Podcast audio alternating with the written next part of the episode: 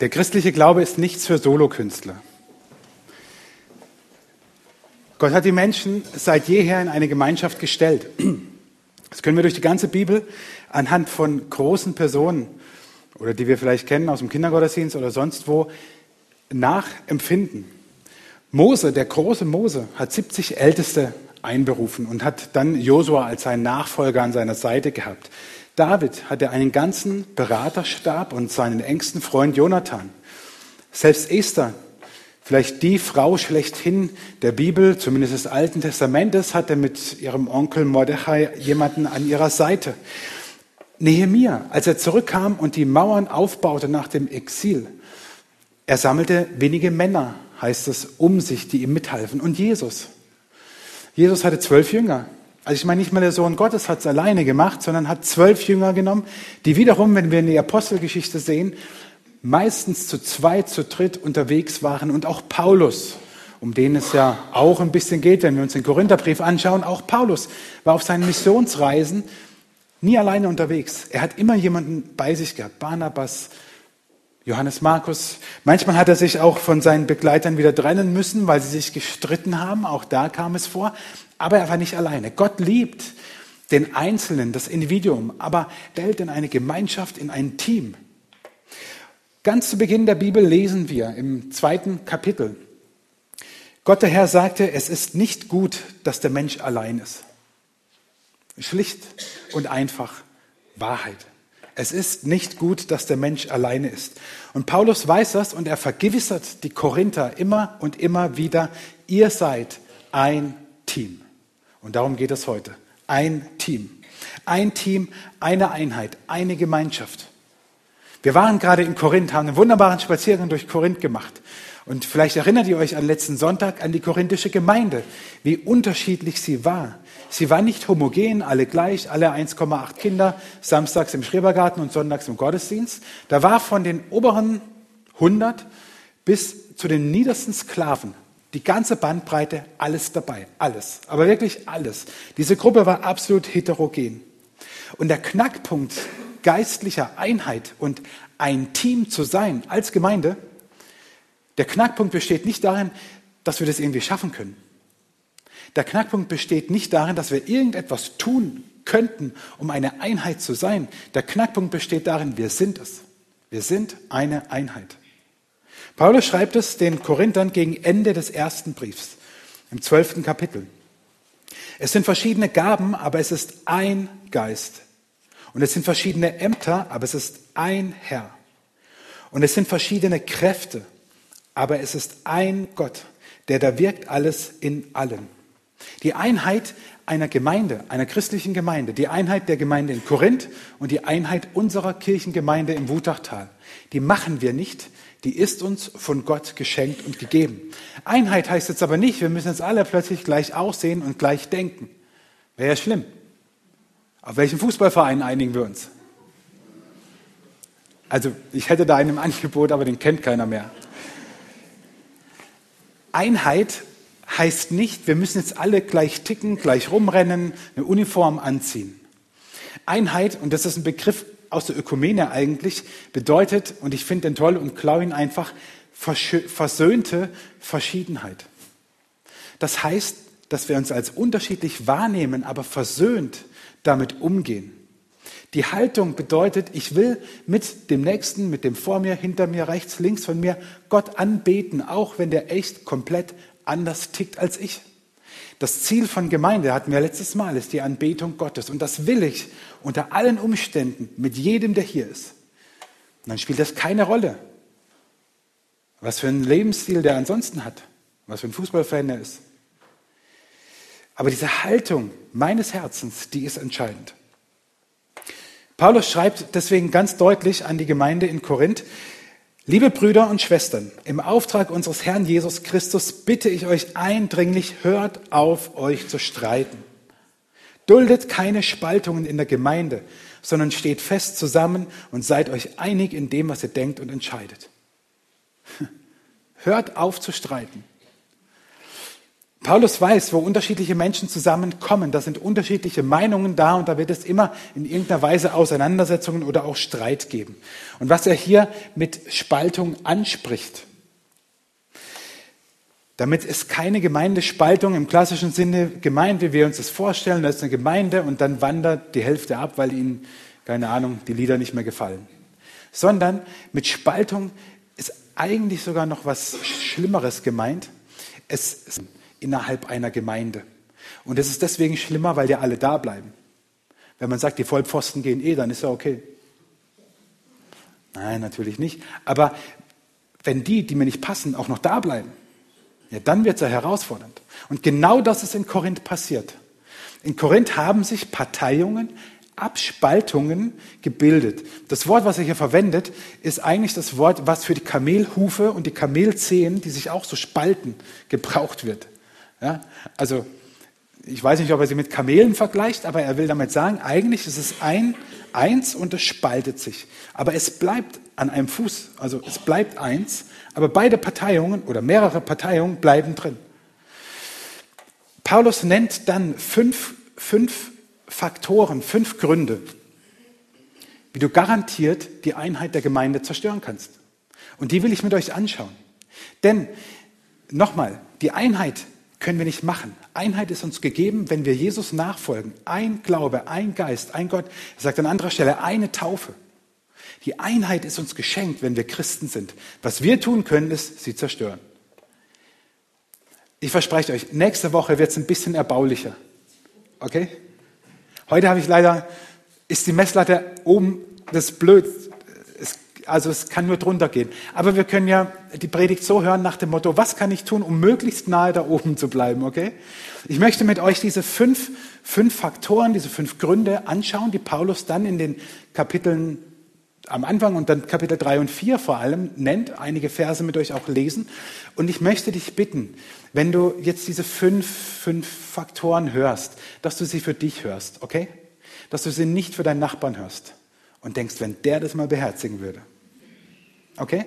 Ich möchte, dass du es für die Person hörst, die auf deinem Stuhl sitzt. Okay?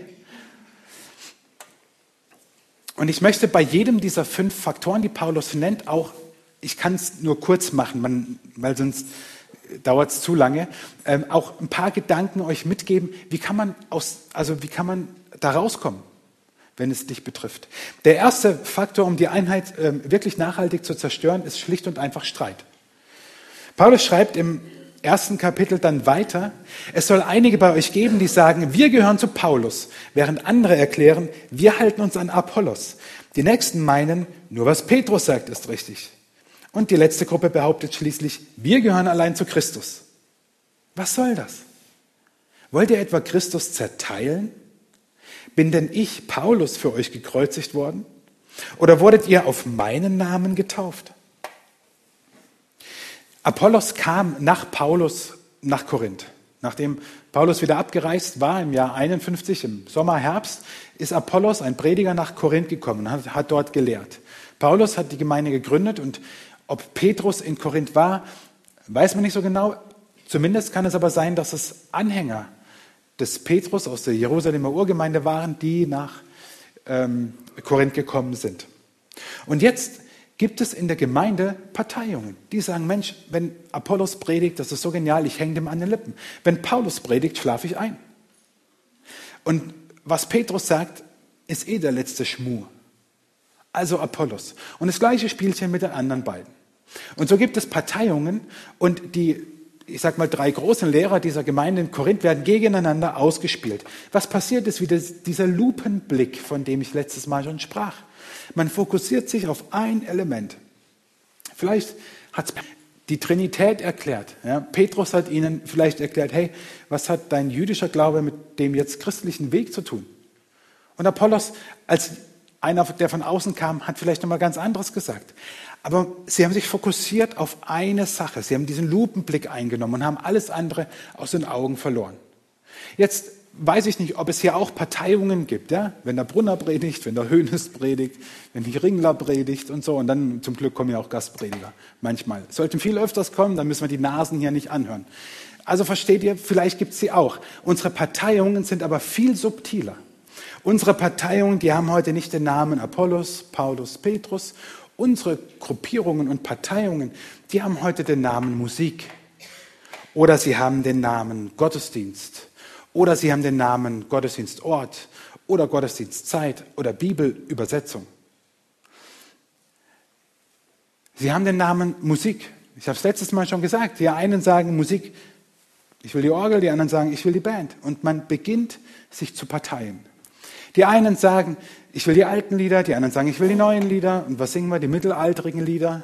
Das sind meistens die schlimmsten. Ist so.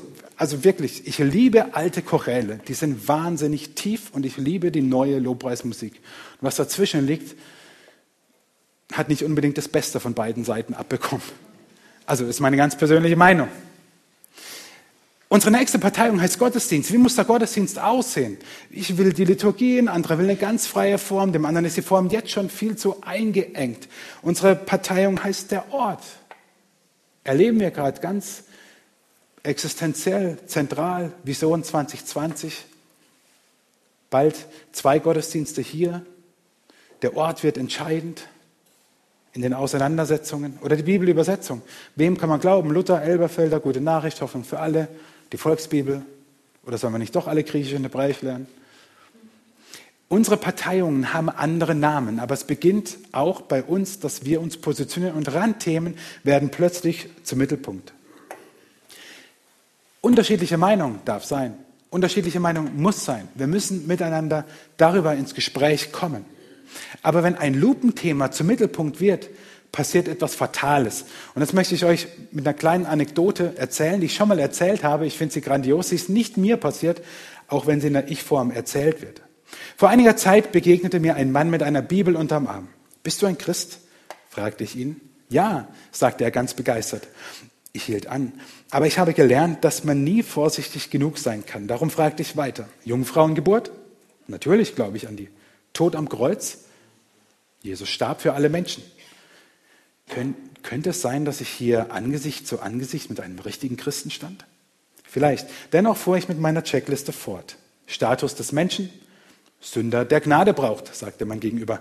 Definition von Gnade, Gott tut, was wir nicht tun können. Wiederkunft Jesu, jeder Gemeinde, Leib Jesu. Jetzt wurde ich richtig aufgeregt. Konservativ oder liberal? Jetzt funkelten auch die Augen meines Gegenübers konservativ. Mein Herz begann noch schneller zu schlagen. Herkunft? Protestantismus, pietistisch, landeskirchliche Gemeinschaft. Welche Fraktion? Bromillennium, nicht charismatisch, Elberfelder Übersetzung. Mir standen Tränen in den Augen. Aber ich hatte noch eine letzte Frage. Ist euer Predigtpult aus Holz oder Fieberglas? Fieberglas, antwortete er. Ich zog meine Hand zurück und mein Genick versteifte sich. Ketzer, sagte ich und wandte mich ab.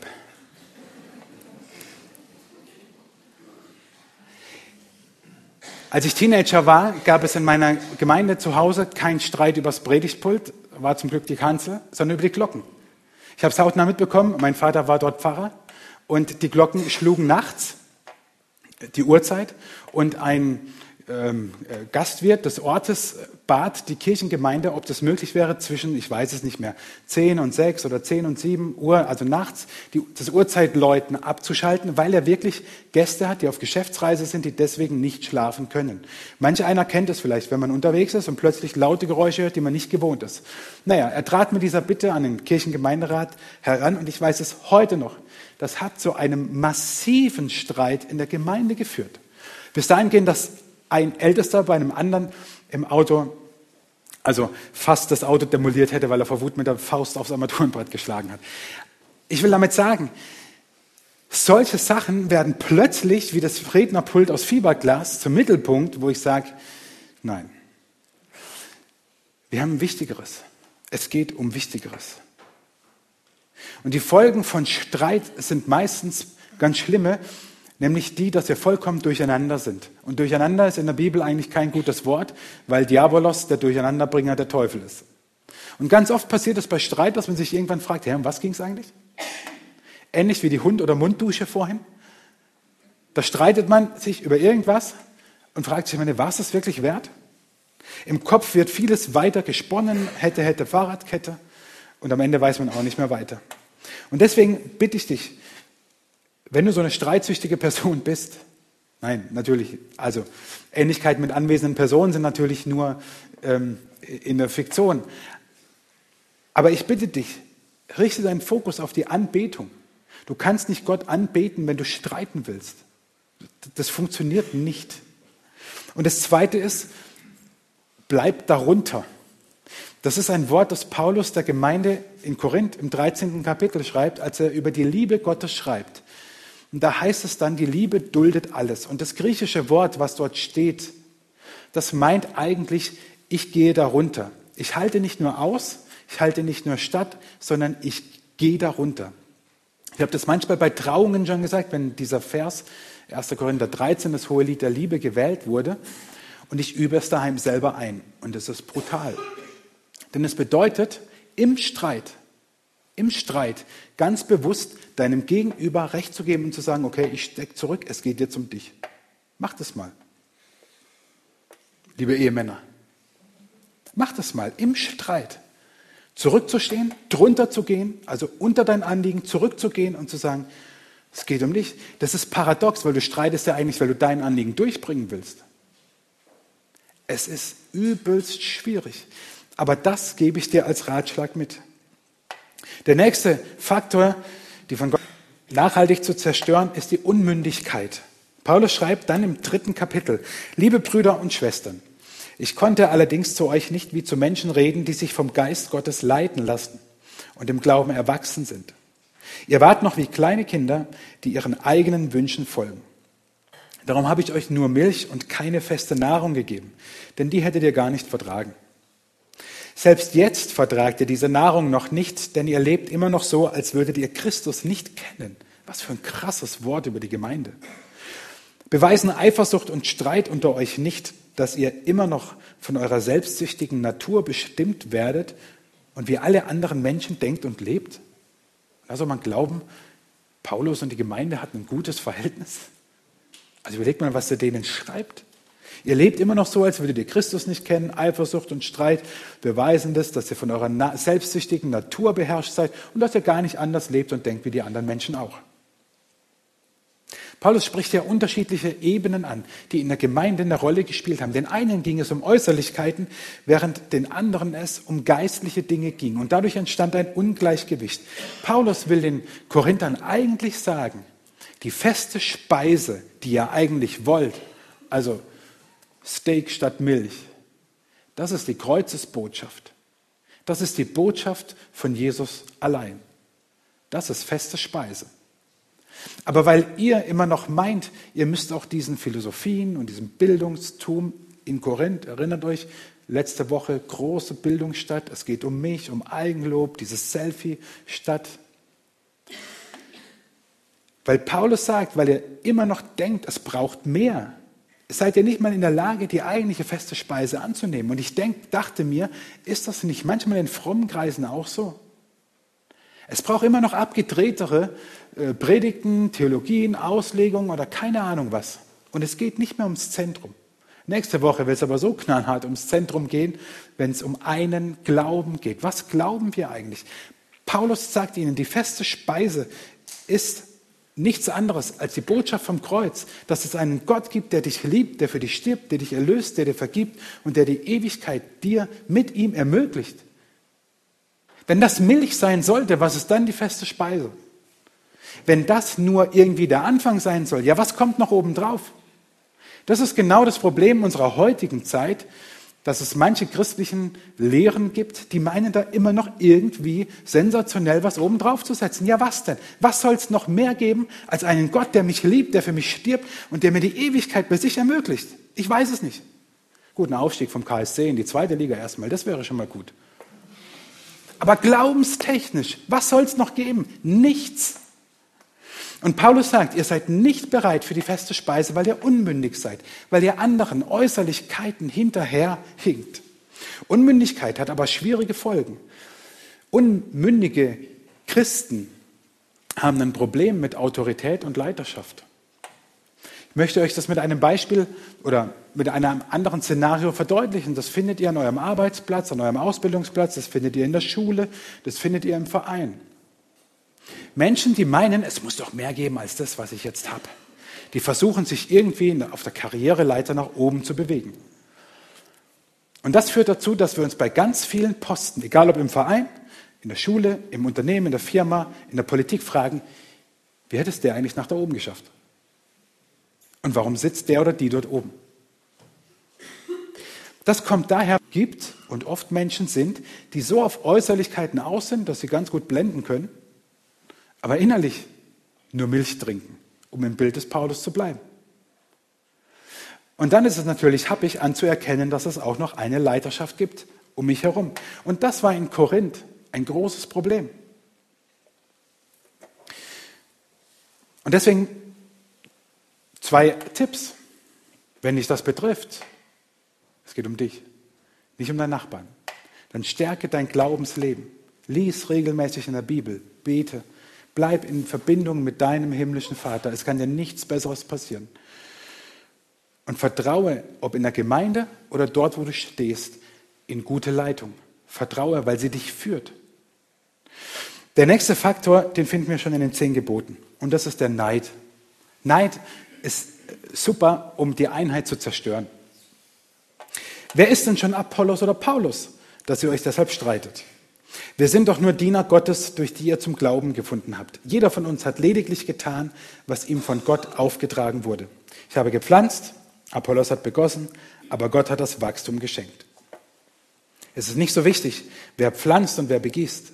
Wichtig ist allein Gott, der für das Wachstum sorgt. Von Gottes Mitarbeitern ist einer so notwendig wie der andere.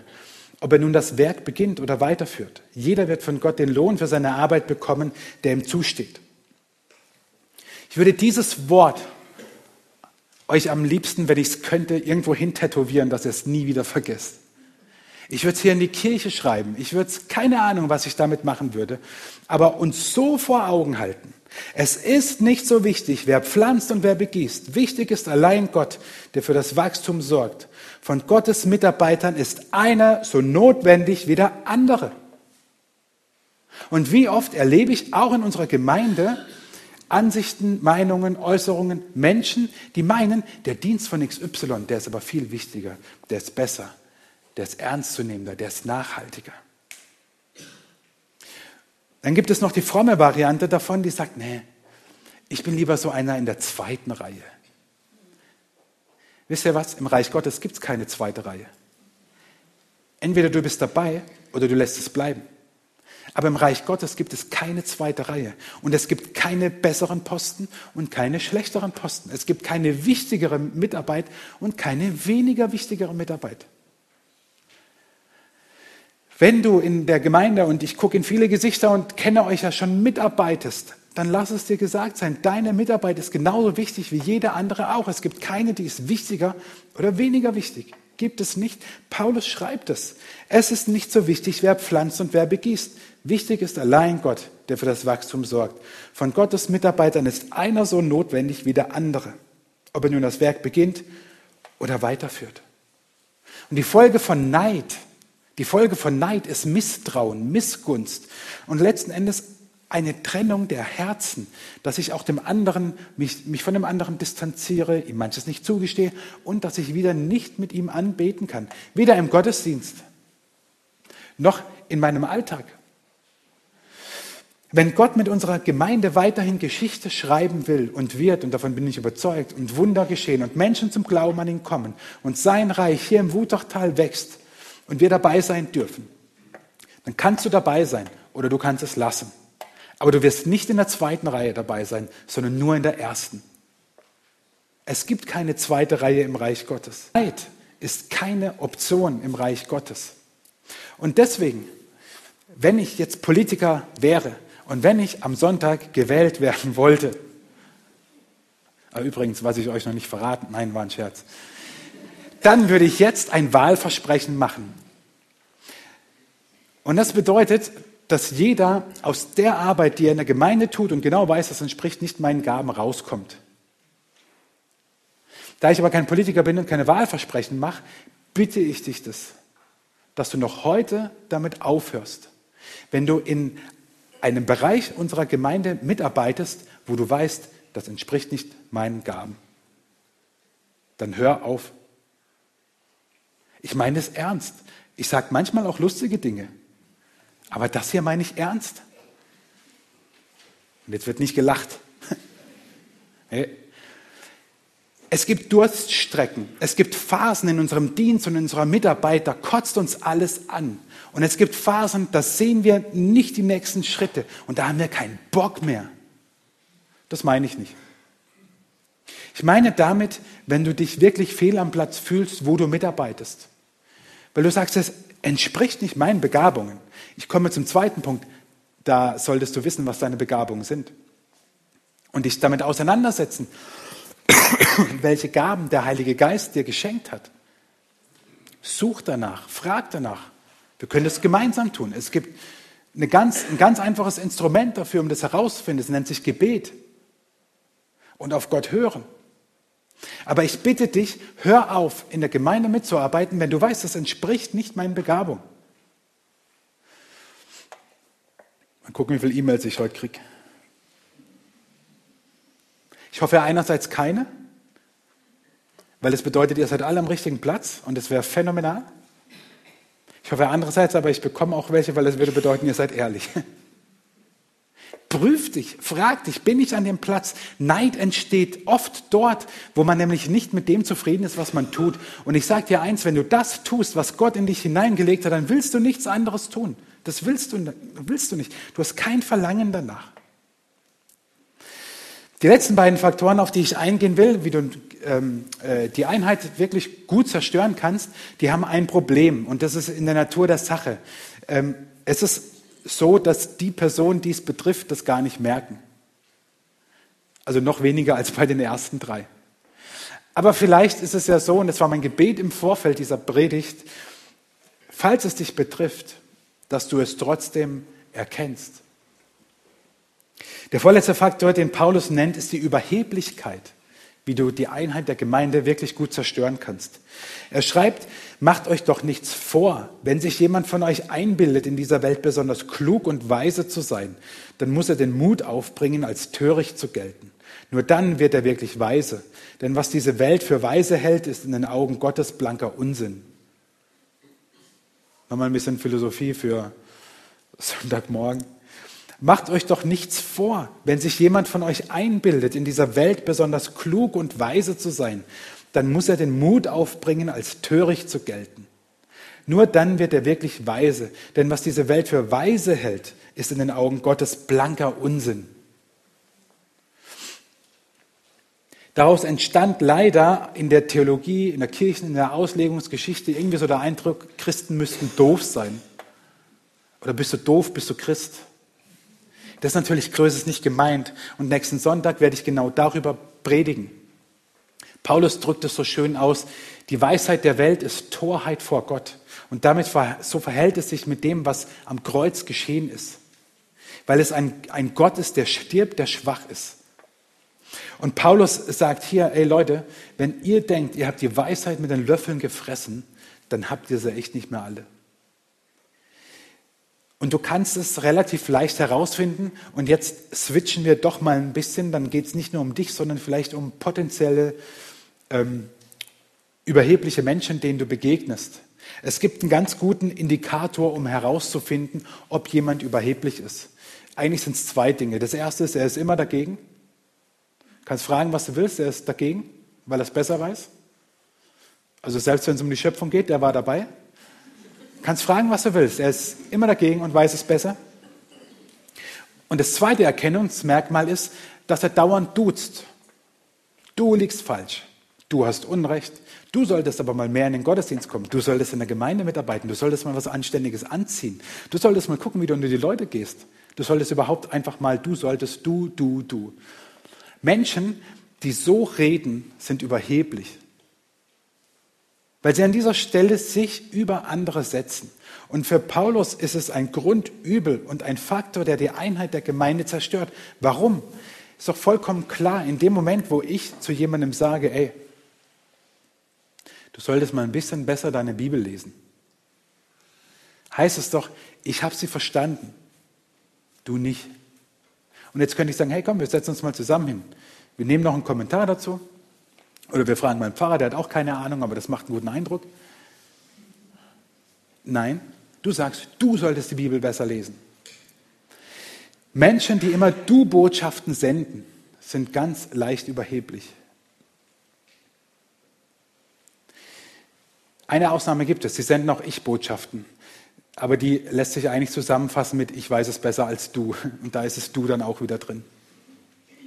Paulus sagt, wer denkt, weise zu sein, klug zu sein, es, die Weisheit mit den Löffeln gefressen zu haben, der ist überheblich und schadet der Einheit der Gemeinde. Und das Problem ist jetzt, da rauszukommen, ist, ich gebe dir nur den Tipp, wenn du merkst, oh, manchmal bin ich das schon, dann hör dem anderen auch mal zu. Nimm ihn ernst. Verkneif dir mal deine Kommentare. Sei einfach mal ruhig. Und das Zweite ist, lach mal.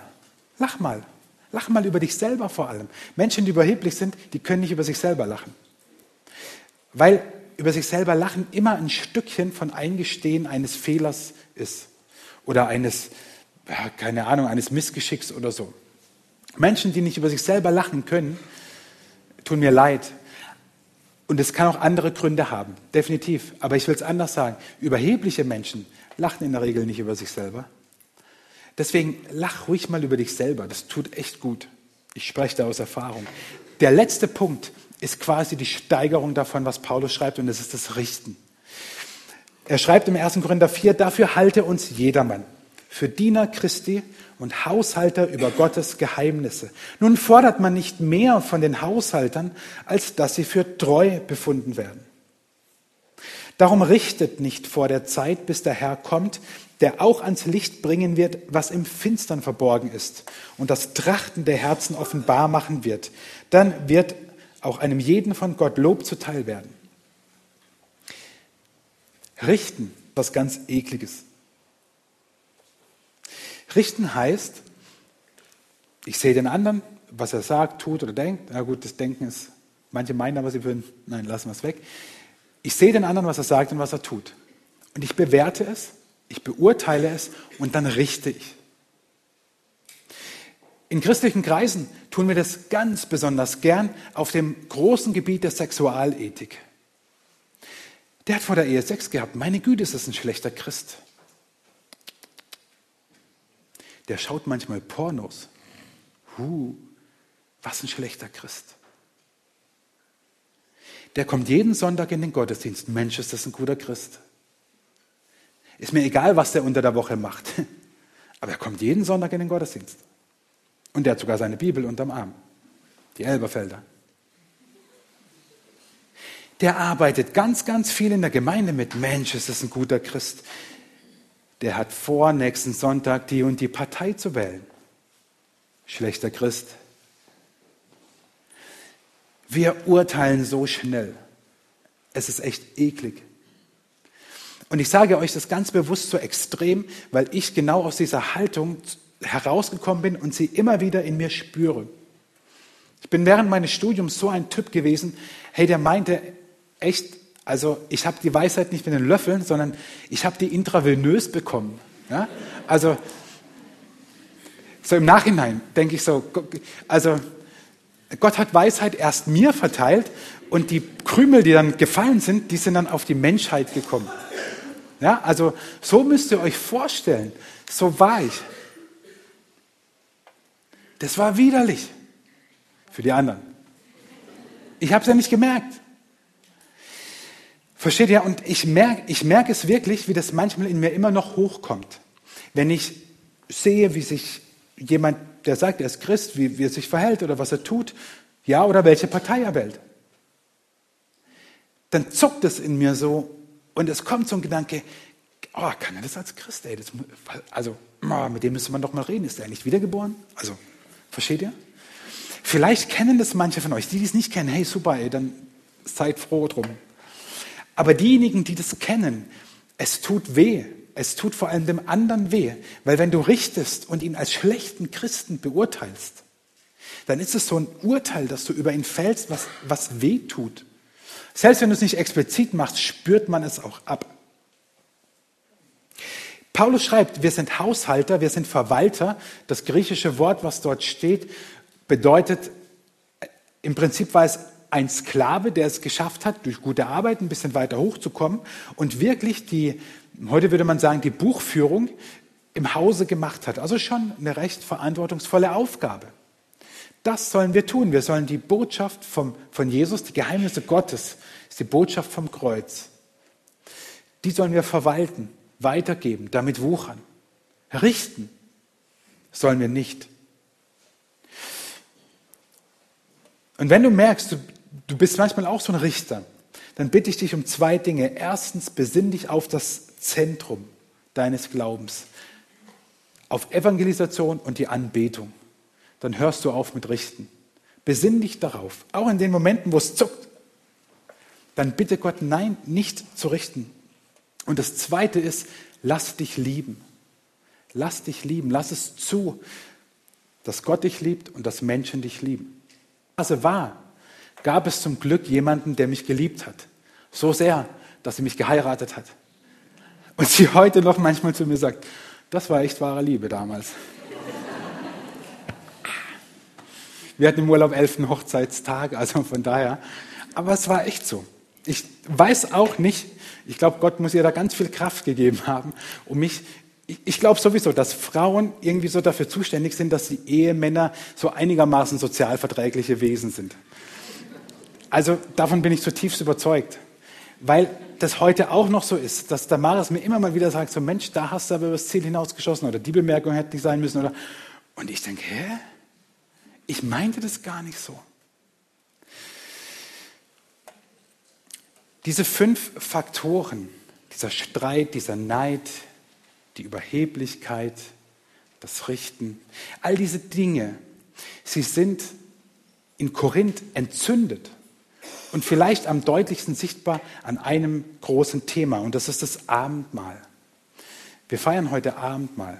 Und in Korinth haben die Menschen Abendmahl gefeiert, dass sie zusammenkamen, gegessen haben und dann das Abendmahl gefeiert haben, um sich an Jesus zu erinnern.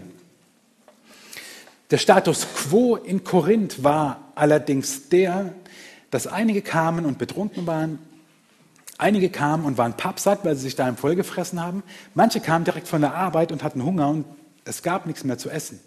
Und sie kamen ziemlich, wie, wie die Korinther also sind, sehr unterschiedlich zusammen.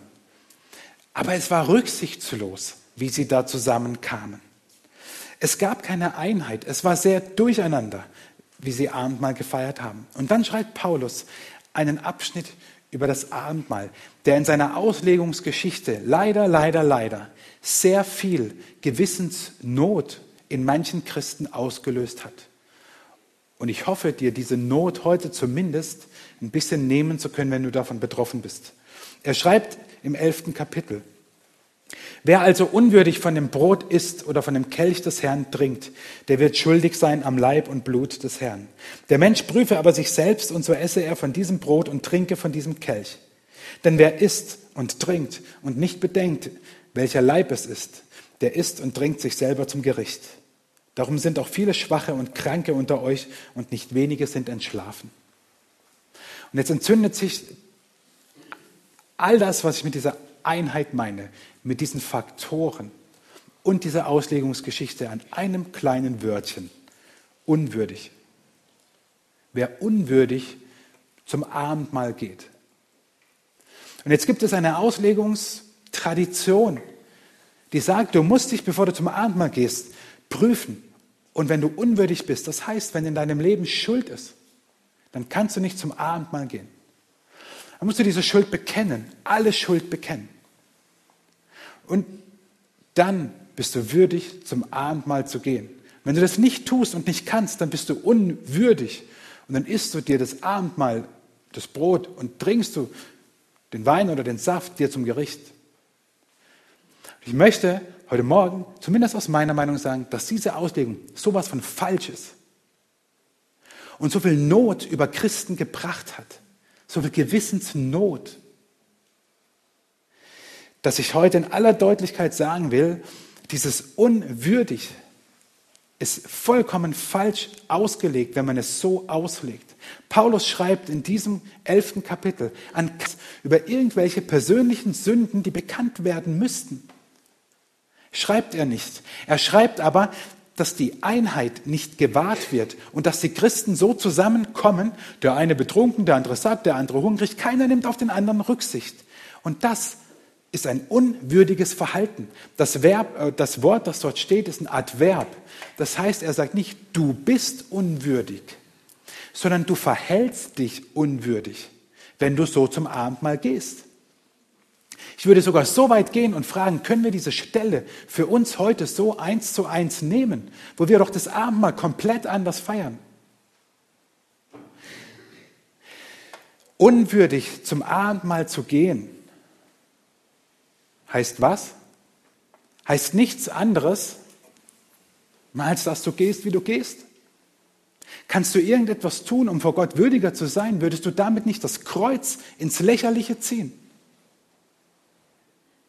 Wenn Jesus für uns gestorben ist und wenn du das glaubst und Jesus nachfolgst, ja, dann sind in deinem Leben Dinge, die echt schlecht sind und die schuldig dich machen vor Gott und vor den Menschen, dass die Bibel Sünde nennt.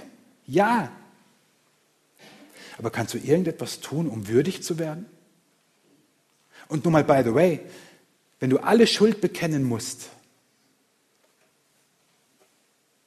Vielleicht hast du Schuld auf dich gehäuft in der Woche, was du gar nicht als Schuld annimmst. Weil für dich war es ein Verhalten, was okay war. Aber du bist schuldig geworden, hast es aber gar nicht realisiert. Das sind diese Momente, wo dann eben meine Frau mich erinnert.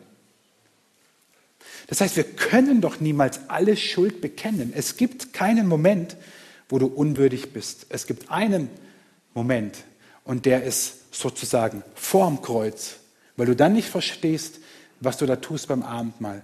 Vorm Kreuz, wenn du also noch nicht an Jesus glaubst, wenn du noch nicht dein Leben ihm anvertraut hast, was sollst du dann Abendmahl feiern? Dann bleibt es ein Stück Brot und ein Schluck aus dem Kelch. Alles andere hast du nicht in der Hand. Das setzt sich jetzt erstmal und gleichzeitig steht dort aber, wir sollen uns prüfen. Und das sollen wir auch tun. Natürlich sollen wir, bevor wir zum Abendmahl gehen, und das können wir gleich bei dem Lied, was wir singen werden, das für uns auch tun, uns zu prüfen. Gott, Mensch, wo soll ich was ins Reine bringen? Wo ist etwas nicht gut in meinem Leben? Wo gibt es vielleicht sogar hier im Gottesdienstraum eine Person, mit der ich was klären muss? Vielleicht sofort, vielleicht nach dem Gottesdienst. Ja, bitte zeig's mir. Natürlich. Ich sage doch nicht, macht doch, was ihr wollt. Das haben ja die Korinther getan. Aber wir können nichts tun, um vor Gott würdiger zu sein. Ganz ehrlich, wenn wir das irgendwie glauben sollten, dann haben wir das Wesen des Glaubens nicht verstanden. Dann wissen wir nicht, was Gnade ist. Versteht ihr? Wir können nicht unwürdig zum Abendmahl gehen, wenn wir mit Jesus leben. Wir können ihn ins Lächerliche ziehen. Wir können das, was er für uns getan hat, als etwas behandeln, was uns vielleicht nicht so wichtig ist und ihn damit lächerlich machen. Ja, das können wir machen. Wir sind deswegen aber nicht würdiger oder unwürdiger. Und trotzdem sollen wir uns prüfen und uns fragen, Jesus, was gibt es in meinem Leben, was ich in Ordnung bringen muss? Und dann zum Abendmahl zu gehen und das Abendmahl zu nehmen, die Gemeinschaft zu haben mit den anderen, mit Jesus. Und dann dieser letzte Vers, Darum sind auch viele Schwache und Kranke unter euch und nicht wenig. Ja, könnte das dann heißen, wenn wir mehr Abendmahl feiern würden, wären wir gesünder und es würden nicht so viele sterben? Wisst ihr was? Ja, genau, ich glaube das. Jetzt muss ich noch was setzen. Ich glaube das. Ich glaube, wie es übrigens Tradition der alten Kirche ist, die davon sprach, dass das Abendmahl die Medizin der Unsterblichkeit ist. Mensch, natürlich meine ich damit nicht, wir werden 100 Jahre alt oder 200 Jahre. Überhaupt nicht. Aber ich bin fest davon überzeugt, dass im Abendmahl wir ja mehr als Brot und Saft nehmen, sondern Leib und Blut Jesu. Und das hat Kraft. Das hat Kraft in unserem Leben. Und ich glaube, dass im Abendmahl auch ganz viel Kraft zur Heilung ist. Und deswegen lade ich euch ein, wenn wir jetzt gleich Abendmahl feiern, dass wir das tun in dieser Haltung und in dieser Hoffnung, dass Gott heilt. Ich möchte schließen indem ich noch ein letztes Mal Paulus zu Wort kommen lasse zur Einheit. Er schreibt im zwölften Kapitel, so wie unser Leib aus vielen Gliedern besteht und diese Glieder einen Leib bilden, so ist es auch bei Christus. Sein Leib, die Gemeinde, besteht aus vielen Gliedern und ist doch ein einziger Leib. Denn wir alle sind mit demselben Geist getauft worden und gehören dadurch zu dem einen Leib von Christus. Ganz gleich, ob wir nun Juden oder Griechen, Sklaven oder Freie sind. Alle sind wir mit demselben Geist erfüllt worden. Wir glauben an einen Jesus. Wir glauben an einen Vater, der uns liebt. Wir glauben an einen Geist, der uns erfüllt. Wir sind unterschiedlich, vielleicht wie in Korinth, vielleicht nicht ganz so krass, aber wir sind auch unterschiedlich, ja. Aber lasst uns in dieser Unterschiedlichkeit versöhnt leben und uns fokussieren auf diesen einen Gott. Gemeinde wird nicht von außen zerstört. Die Einheit von Gemeinde ist von Gott gegeben. Niemand kann sie überwinden. Nur wir. Nur wir können das tun, wenn diese Unterschiede plötzlich zum Mittelpunkt werden. Und deswegen lade ich euch ein, wenn wir jetzt Abendmahl feiern, dass wir das als eine Gemeinschaft tun, hey, die so, so, unterschiedlich sind und wo manche hier heute wahrscheinlich denken, wow, mit dem würde ich jetzt nicht unbedingt ein Bierchen trinken oder, ach nö, Kaffee heute Mittag lieber mit der anderen Person. Voll in Ordnung. Aber die Einheit, die wir haben, ist die Einheit, die Jesus uns schenkt und die uns niemand nehmen kann. Und deswegen sind wir ein Team. Und deswegen singen wir wir sind eins, folgen deinem Namen. Wir sind eins, ehren dich alleine. Trennen, trennen kann uns keiner mehr, weil wir dir gehören. Du thronst in Liebe unter uns und jeder soll es sehen. Ein Weg, ein Ziel, ein Gott, der Leben gibt. Ein Leib, ein Gott, ein Geist, ein Gott, der uns vereint. Amen.